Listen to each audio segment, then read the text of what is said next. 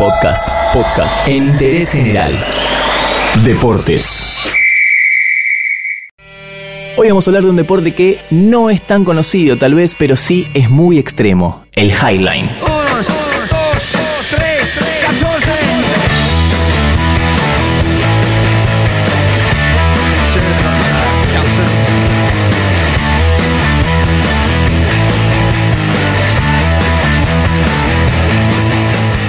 El Highline es un deporte de equilibrio que cuenta con una cinta de nylon que se ancla entre dos puntos y se tensa. El objetivo del deporte consiste por supuesto en mantener el equilibrio en la cuerda y poder caminar de adelante hacia atrás. Tiene un familiar muy cercano que es el slackline, pero la gran diferencia es que el highline se hace en la altura y el otro, el slackline, se hace muy cerca del piso. Tal vez hayas visto este deporte en alguna playa o en alguna plaza. Está siendo muy común últimamente este deporte. Sí, también la diferencia es que el slackline tiene saltos, tiene alguna pirueta, incluso algunos practican yoga.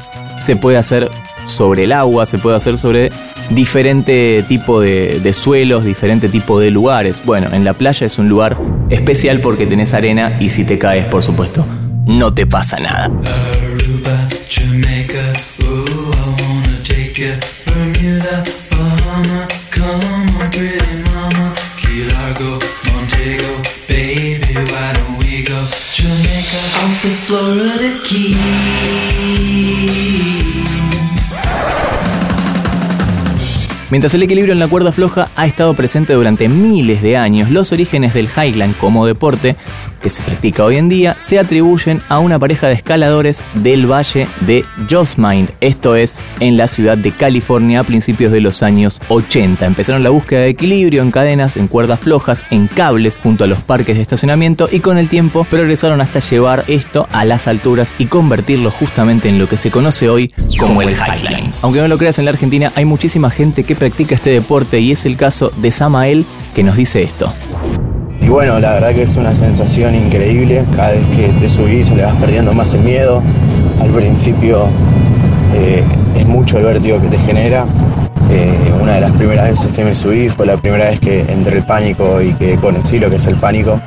Pero salir de ahí y querer volver a entrar por la manija que te genera, por eh, todo ese sentimiento que, encontrás y que es en ese momento y que después no, sabes cómo encontrarlo hasta que te volvés a subir y lo volvés a encontrar. Bueno, el Highline consiste en eso, en caminar sobre el cielo en una cinta. De más está decir que es un deporte de riesgo, que es un deporte que seguramente tiene una descarga muy fuerte de adrenalina y de eso debe saber muchísimo la que nos habla ahora. Camila nos cuenta qué siente cuando practica este deporte.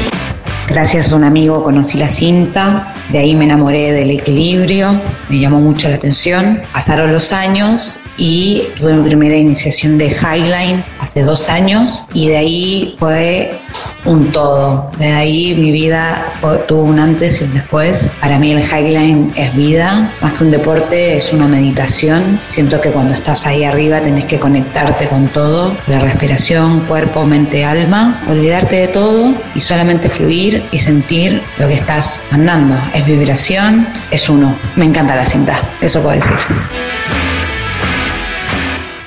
Entérate de esto y muchas cosas más y muchas cosas más en interésgeneral.com.ar.